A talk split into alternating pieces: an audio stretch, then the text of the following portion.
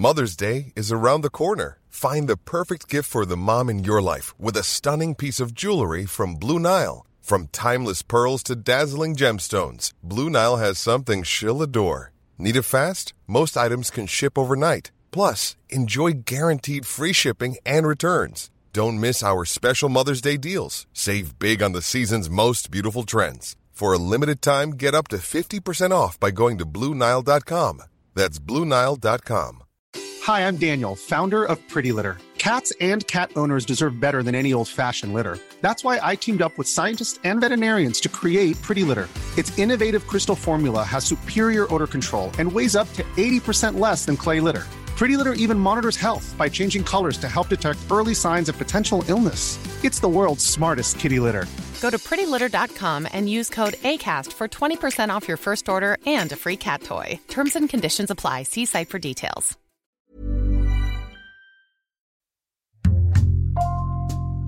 Bonjour, c'est Thibault Lambert et vous écoutez Code Source, le podcast d'actualité du Parisien.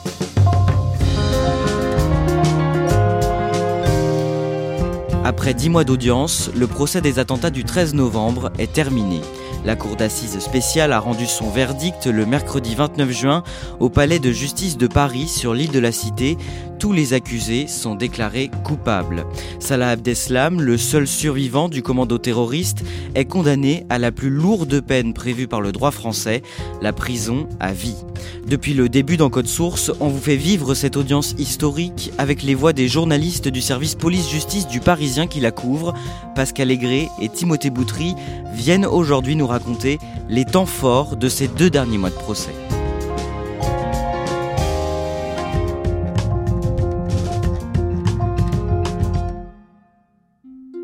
Pascal Aigret, Timothée Boutry, respectivement, à titre personnel, qu'est-ce que ça signifie pour vous, la fin de ce procès?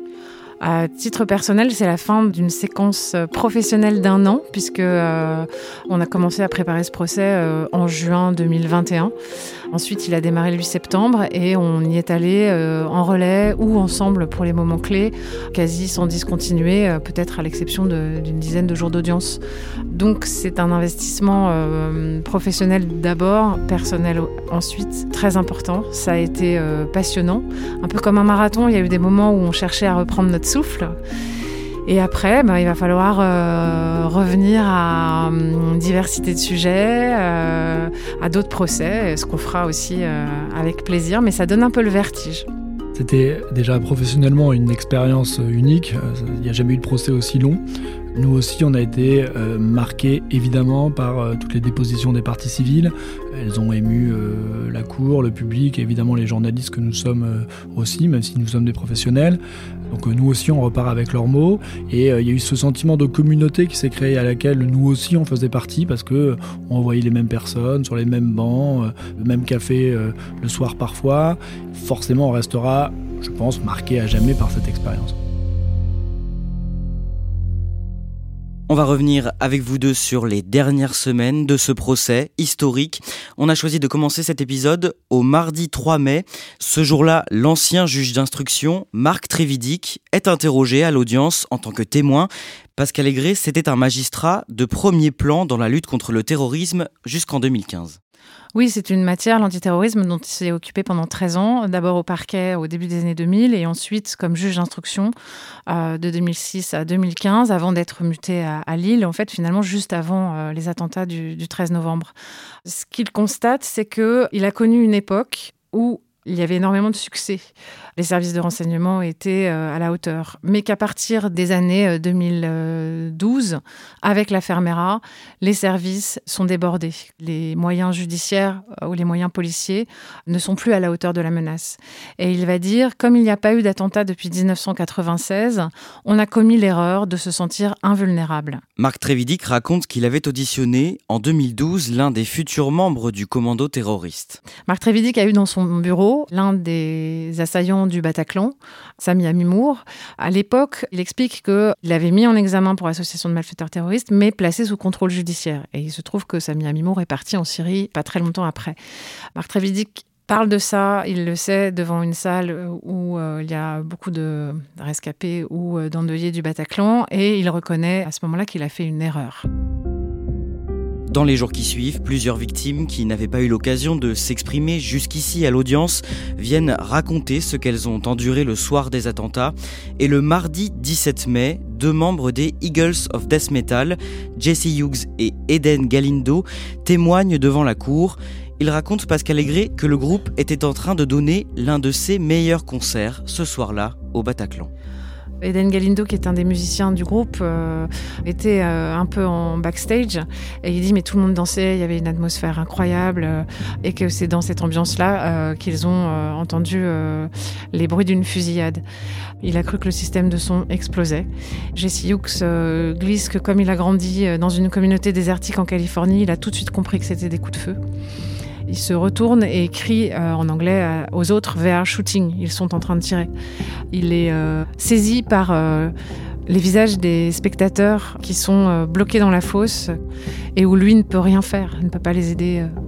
Et en fait, ils ont réussi tous les deux, d'abord en se mettant sur le côté de la scène et puis ensuite en s'enfuyant par derrière. Ils ont réussi à emprunter une des sorties de secours. Et ils ont été euh, à la sortie euh, pris en charge en quelque sorte par euh, un garçon qui se prénomme Arthur. Il se trouve que c'est Arthur Desnouveaux qui est devenu président de l'une des associations de victimes, Life for Paris et qui les a reconnus, qui les a mis dans un taxi, qui leur a donné 30 euros et qui leur a dit d'aller euh, au commissariat le plus proche. Et c'est dans ce commissariat qu'ils ont appris que deux membres euh, de leur équipe euh, figuraient parmi les victimes. Mais Jesse Hughes l'a dit avec beaucoup d'émotion et il considère ce soir-là avoir perdu 90 amis. Le jeudi 19 mai, un policier mobilisé le soir du 13 novembre s'avance à la barre. Vincent, membre de la BAC de nuit à Paris, il fait partie des premiers policiers à intervenir dans le Bataclan pendant la tuerie.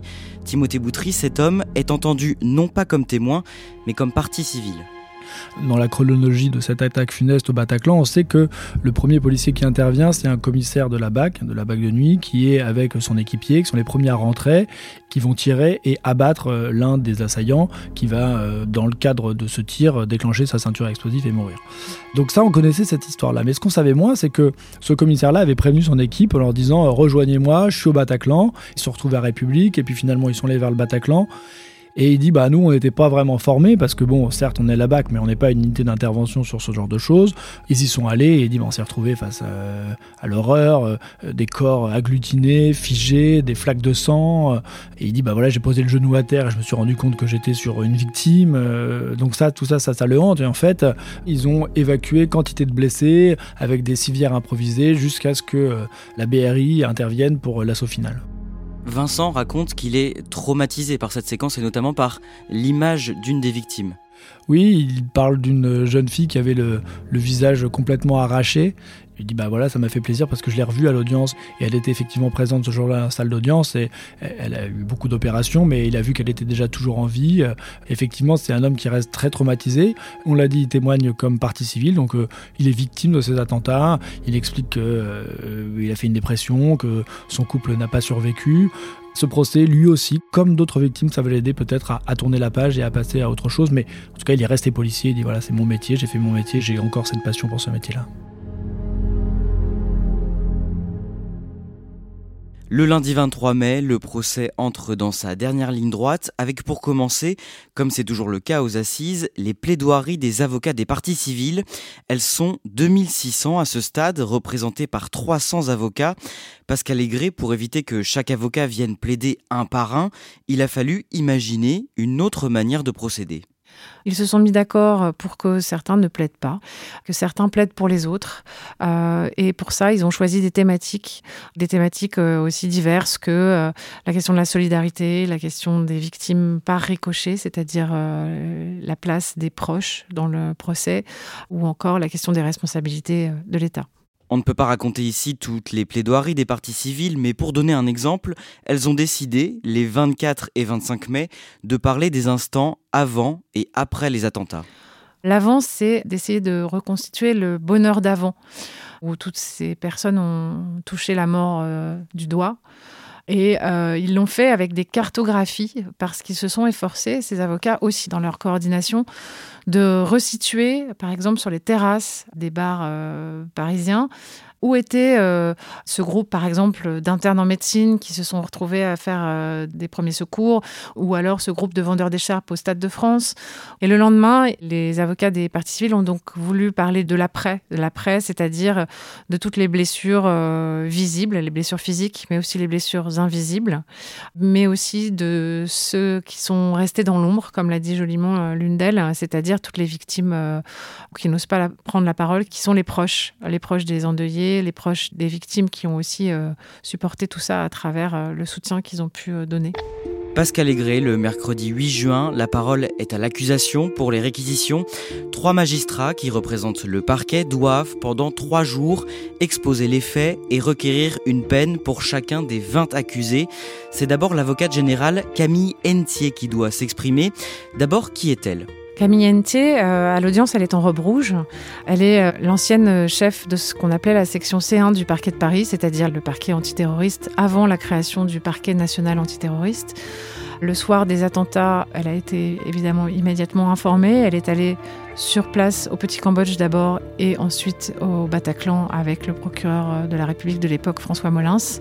Elle a vécu ce dossier dès la première minute et jusqu'à ce procès six ans et demi après. Camille Hennetier se lève pour prendre la parole. Elle a ôté son masque. C'est une belle femme, brune, avec les cheveux mi-longs.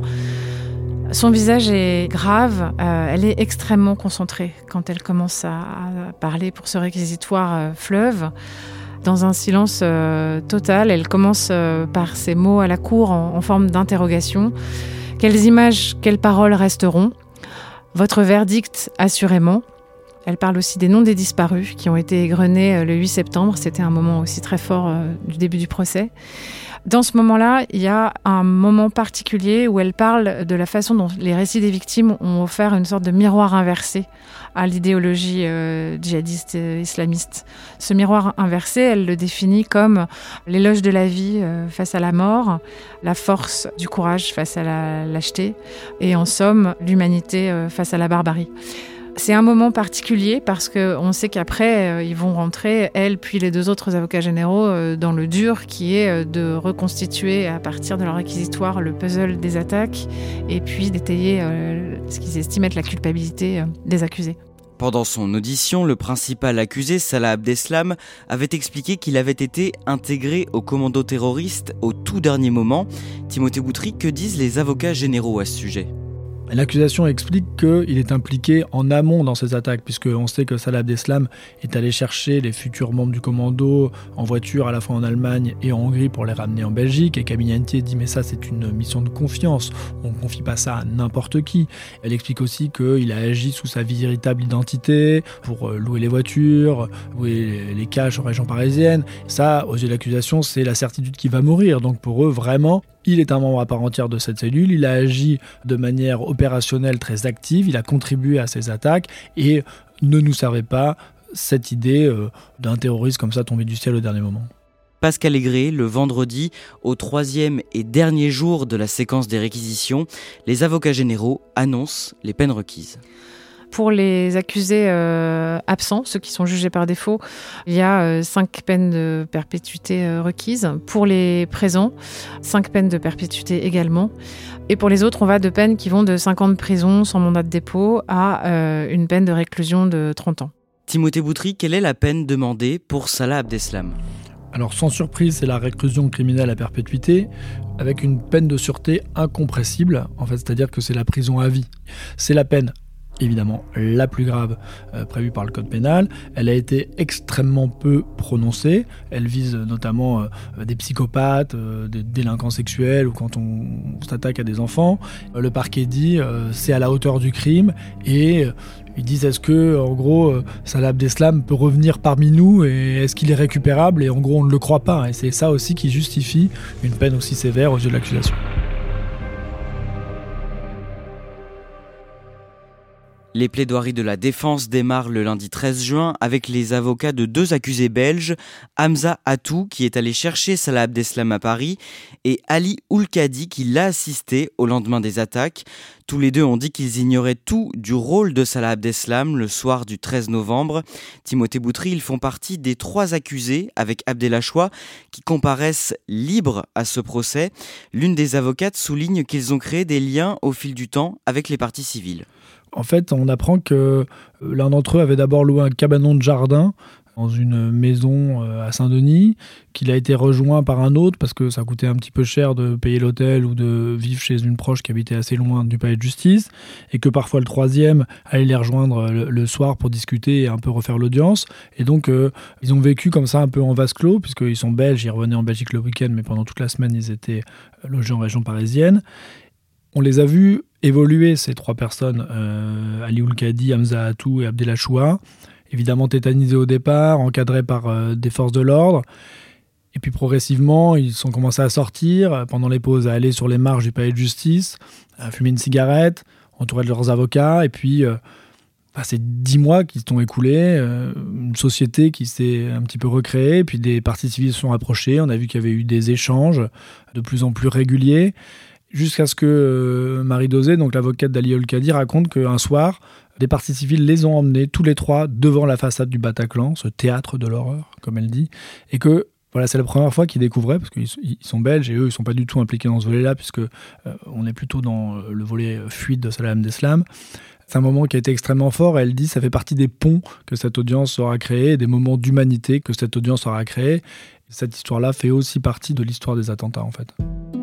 Le jeudi 23 juin, deux avocats défendent le deuxième accusé le plus important de ce procès, Mohamed Abrini, celui qui a renoncé à déclencher sa ceinture à explosifs à l'aéroport de Bruxelles-Zaventem et qui aurait, toujours selon lui, refusé de participer aux attentats du 13 novembre.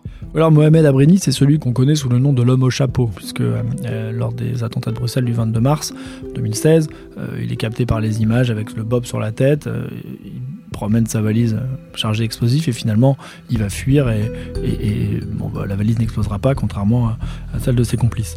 Lui il est jugé parce que euh, c'est un très très proche de Salah Abdeslam, qu'il a participé euh, en amont à la location des voitures, à la location des planques et ce qu'il explique c'est que il était prévu pour le 13 et que finalement au dernier moment il a renoncé et il est parti comme un voleur et c'est vrai que ça a semé une certaine zizanie. Que dit sa défense? Sa défense dit non mais attendez, vous réclamez une peine extrêmement lourde de réclusion euh, criminelle à perpétuité à la sortie d'une peine de sûreté de 30 ans. C'est totalement démesuré, c'est beaucoup trop lourd. Maître Violo a des mots euh, extrêmement forts aussi sur, euh, sur ce que signifie la perpétuité. Elle plaide même contre cette peine de perpétuité. Elle dit voilà, c'est rajouter des barreaux au ciel, c'est voilà une peine déshumanisante. Son autre avocat Stanislas Kenazi, qui est en fait un, Belge qui a grandi dans le quartier de Molenbeek. Et lui, il nous fait revivre un peu cette ambiance. Il raconte euh, un climat où euh, il y a la télé allumée sur les chaînes d'infos euh, en continu arabe et que on va être abreuvé d'informations sur l'Occident, une vision binaire de la société, et que tout ça, c'est un climat. Et dit, je vous dis pas qu'il a été radicalisé par la TV, comme il dit, mais quand même, il faut comprendre le contexte dans lequel Mohamed Abrini et d'autres ont baigné. On ne peut pas évoquer euh, ici toutes les plaidoiries de cette audience, mais globalement, les avocats ont joué à plein leur rôle de défense. Alors il y a certains qui ont euh, plaidé des acquittements pour des euh, accusés un peu moins impliqués. Ils l'ont fait avec vraiment beaucoup de talent et euh, d'autres pour des accusés plus impliqués. Ont plaidé vraiment le dossier parce que c'est des avocats qui connaissaient extrêmement bien le dossier et ils ont plaidé des notions juridiques complexes de requalification, c'est-à-dire euh, jusqu'où va euh, l'association de malfaiteurs terroristes, d'autres qui sont poursuivis en complicité qui contestent la complicité d'assassinat et qui disent certes ils sont impliqués mais pas jusque là et ça vraiment ça a été très pointu c'est un moment important de cette audience puisque la défense a eu toute sa place.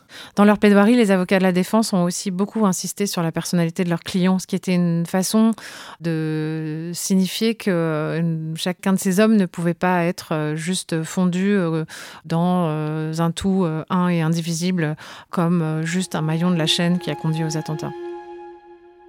Pascal Aigret, on en arrive au dernier jour des plaidoiries de la défense avec celle des deux avocats de Salah Abdeslam. À cette occasion, la salle d'audience se remplit à nouveau le vendredi 24 juin. Tout le monde est très concentré sur euh, ce qu'ils vont dire. Eux sont extrêmement stressés. Martin Vett euh, tremble même au début de sa plaidoirie. Avec Olivia Ronen, on va avoir euh, une plaidoirie plus offensive, très batailleuse, très vibrante aussi. Pour Maître Ronen, la peine demandée par le parquet, à savoir la réclusion criminelle à perpétuité incompressible, est extrêmement sévère. Elle parle de réquisition démesurée. Elle est extrêmement offensive à l'encontre de ces réquisitions en parlant d'une euh, torture blanche, une peine de mort lente en quelque sorte. Elle dit Ces dix mois de procès n'auront-ils servi à rien? Seriez-vous cynique et nihiliste? Vous étiez où depuis septembre? Ce qu'elle veut dire par là, c'est que le parquet n'aurait pas vu l'armure se fendiller, c'est-à-dire euh, Salah Abdeslam faire l'effort de sortir de cette posture de combattant de l'État islamique qu'il a proclamé au début du procès, pour laisser entrevoir euh, plutôt euh, ce qu'il était avant, le petit gars de Molenbeek, que tout le monde décrit comme un gars gentil qui va au casino jouer et qui boit des coups avec ses copains dans des cafés. Elle cite beaucoup les experts psychiatres qui ont parlé de ça et de cette oscillation entre cette posture de combattant et euh, ce qu'il a euh, d'humanité. Vraiment, c'est une, plaidoirie qui veut dire à la Cour, regardez Salah Abdeslam, ne le considérez pas comme un être irrécupérable en le condamnant à la prison à vie, comme un fanatique déshumanisé, mais comme quelqu'un qui a une possibilité d'évolution, et donc ne lui infligez pas la perpétuité incompressible.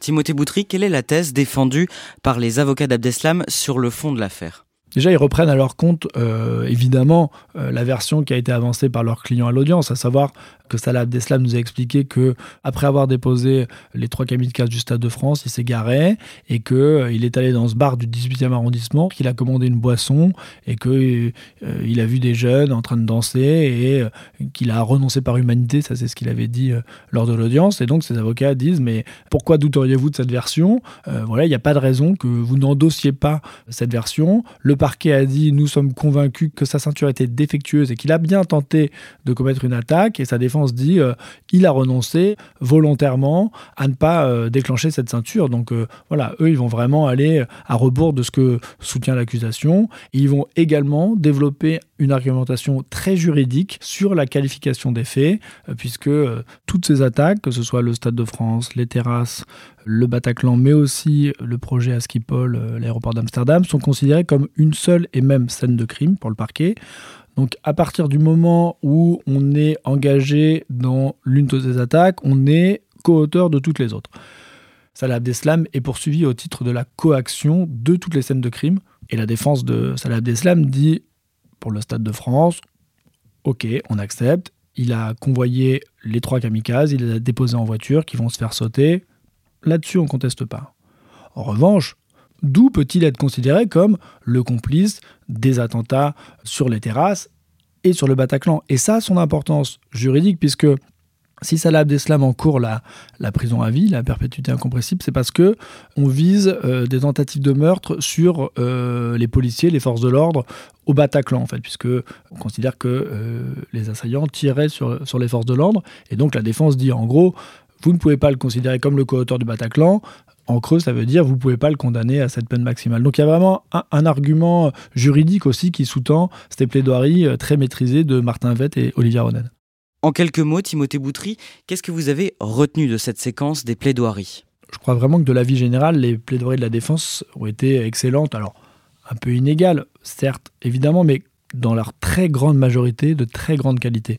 C'était vraiment des plaidoiries maîtrisées, documentées, argumentées et euh, vraiment un grand sentiment de professionnalisme qui se dégageait. Et, on l'a suffisamment dit que ce procès, eh ben voilà, c'est une réponse à la barbarie, c'est le droit contre la barbarie. Et là, cette phase de, des plaidoiries de la défense, elle illustre à merveille ce concept et ce qu'on a vécu pendant ces dix mois. Timothée Boutry, les débats de ce procès s'achèvent le lundi 27 juin. Avant que la Cour ne se retire pour délibérer, le président Jean-Louis Perriès donne une dernière fois la parole aux accusés. Oui, la salle est une nouvelle fois comble pour euh, ce qui est euh, traditionnellement la fin d'un procès d'assises. Beaucoup de solennité, beaucoup de, gravité. Ce sont d'abord les euh, accusés libres qui prennent la parole et ils sont extrêmement émouvants. Ils sont le souffle court.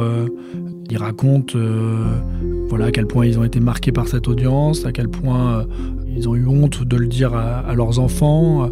Vraiment, on va sentir une émotion très très forte qui va se dégager. Même le président Périès est, ému à ce moment-là. Ce qui ressort, c'est euh, un mot pour les partis civils quasiment à chaque fois. Certains qui vont à nouveau euh, protester de leur innocence, d'autres qui vont exprimer des regrets, et puis il y aura aussi beaucoup de remerciements à leurs avocats. Donc c'est quand même un moment, là encore, un moment assez fort de cette audience. Pascal Aigret, Salah Abdeslam, prend la parole en dernier.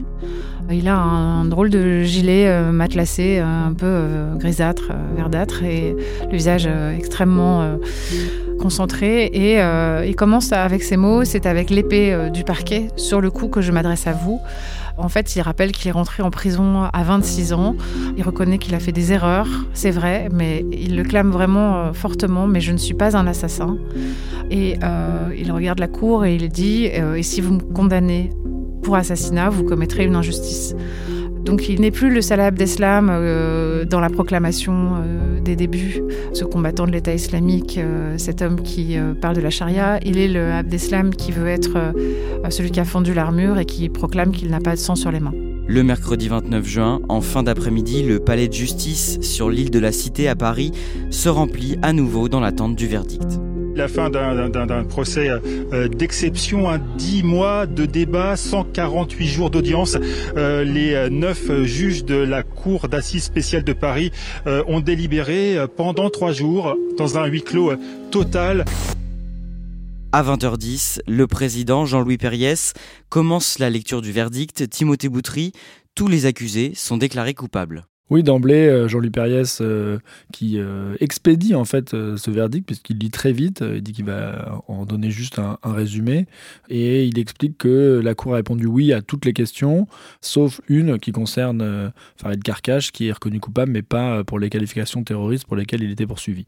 Et donc on sait tout de suite qu'il n'y aura aucun acquittement. Au niveau des peines, est-ce que la Cour a suivi toutes les réquisitions du parquet? Non, en fait, euh, bon, on va mettre de côté le cas des six accusés qui étaient jugés par défaut, euh, euh, puisque présumés morts ou emprisonnés en, Turquie pour l'un d'entre eux. pour les 14 accusés présents qui ont comparu depuis le 8 septembre dernier, la Cour a suivi trois réquisitions, celle pour les têtes d'affiche, si je puis dire, Salah Abdeslam, Mohamed Abrini, pour un autre accusé, Mohamed Amri, qui était accusé d'avoir convoyé Salah Abdeslam. En revanche, pour les 11 autres accusés, elles sont baissées, les peines, la différence est un peu plus importante pour euh, deux d'entre eux. Ali El Haddad Soufi, il y avait eu 16 ans de prison qui a été requis, il a été condamné à 10, et Farid Karkash, qui a été condamné qu'à 2 ans de prison. Salah Abdeslam est condamné à la peine maximale. Salah Abdeslam a été condamné à la peine la plus importante euh, du code pénal, c'est-à-dire la réclusion criminelle à perpétuité incompressible, c'est-à-dire l'enfermement à vie. Donc Salah Abdeslam est condamné en tant que co-auteur de toutes ces attaques. La Cour a expliqué que, euh, à ses yeux, son engagement euh, au sein de la cellule était euh, ancien et aussi la Cour constate que son gilet explosif était dysfonctionnel et donc elle doute très largement de la thèse d'un renoncement volontaire. Elle la question se pose mais qu'eux-mêmes ont des doutes. Donc ça, c'est ça qui fonde le verdict de la Cour d'assises et qui fonde la sanction maximale qu'ils ont prononcée et les avocats de chacun des accusés disposent d'un délai de 10 jours pour faire appel. L'audience est levée à 21h, le procès s'achève. Timothée Boutry, que se passe-t-il ensuite? Il n'y a pas de réaction euh, particulière, il n'y a eu aucun mouvement, aucune expression euh, dans la salle, rien du tout, aucun cri. Euh. Alors il y a les présidents des associations qui répondent aux médias, qui soulignent dans l'ensemble que c'est un verdict équilibré. Et ce qui est très marquant, c'est l'attitude des trois accusés qui ont comparu libres, qui viennent d'apprendre qu'ils ne retourneraient pas derrière les barreaux. Ils sont condamnés, mais à des peines euh, à sortie de sursis qui font qu'ils euh, ne seront pas réincarcérés. Même le président leur, a dit. Et là, euh, on voit Ali Oulkadi qui est vraiment bouleversé, tout sourire, qui rencontre les parties civiles, qui l'enlacent, qui les parce qu'on sait qu'il y a un lien qui s'était noué. C'est le cas aussi d'un autre accusé, Abdelachoua, qui lui aussi avait très peur de retourner en prison et qui est pareil félicité, si je puis dire, par des parties civiles alors vous savez qu'il y a un bar qui se situe en face du palais de justice qui s'appelle les Deux Palais et qui est traditionnellement l'endroit où euh, un peu toute la communauté judiciaire se retrouve et là encore plus après un verdict comme celui-ci. Et en fait là tout le monde a déferlé si je puis dire euh, sur ce bar sur l'île de la Cité et donc euh, jusqu'à tard dans la nuit on a vu beaucoup de parties civiles, des journalistes, des avocats, de la défense, des parties civiles et même les trois accusés libres qui sont venus et les avocats généraux également et en fait il y a toute une communauté qui s'est retrouvée à échanger euh, à refaire un peu le procès. Il y a eu des grands moments d'humanité. Il faut évidemment pas oublier toutes les parties civiles qui ont vécu ce procès seules parce qu'elles n'habitent pas à Paris ou qu'elles n'ont pas pu venir, ou qui l'ont suivi via, la web radio. Et cette fête, si on peut l'appeler ainsi, ce moment de partage, c'est quand même un très beau symbole et une très bonne réponse à, la barbarie de ces attentats. Et que tout ça s'achève dans une ambiance euh, de communauté fraternelle, c'est quand même la meilleure réponse.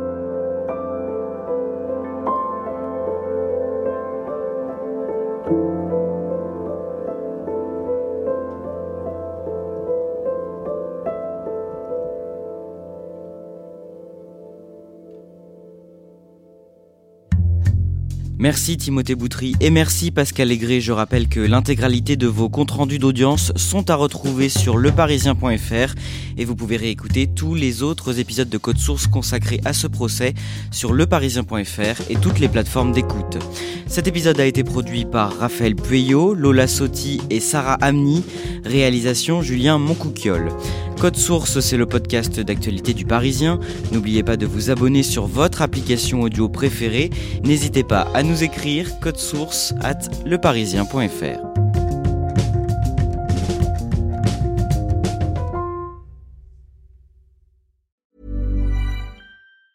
Planning for your next trip? Elevate your travel style with Quince. Quince has all the jet setting essentials you'll want for your next getaway, like European linen premium luggage options, buttery soft Italian leather bags, and so much more. And it's all priced at 50 to 80% less than similar brands. Plus, Quince only works with factories that use safe and ethical manufacturing practices. Pack your bags with high-quality essentials you'll be wearing for vacations to come with Quince. Go to quince.com slash trip for free shipping and 365-day returns. Hi, I'm Daniel, founder of Pretty Litter. Did you know cats tend to hide symptoms of sickness and pain? I learned this the hard way after losing my cat, Gingy. So I created Pretty Litter, a health monitoring litter that helps detect early signs of illness by changing colors, saving you money and potentially your cat's life. Pretty Litter is veterinarian developed, and it's the easiest way to keep tabs on your fur baby's health right at home. Go to prettylitter.com and use code ACAST for 20% off your first order and a free cat toy. Terms and conditions apply. See site for details.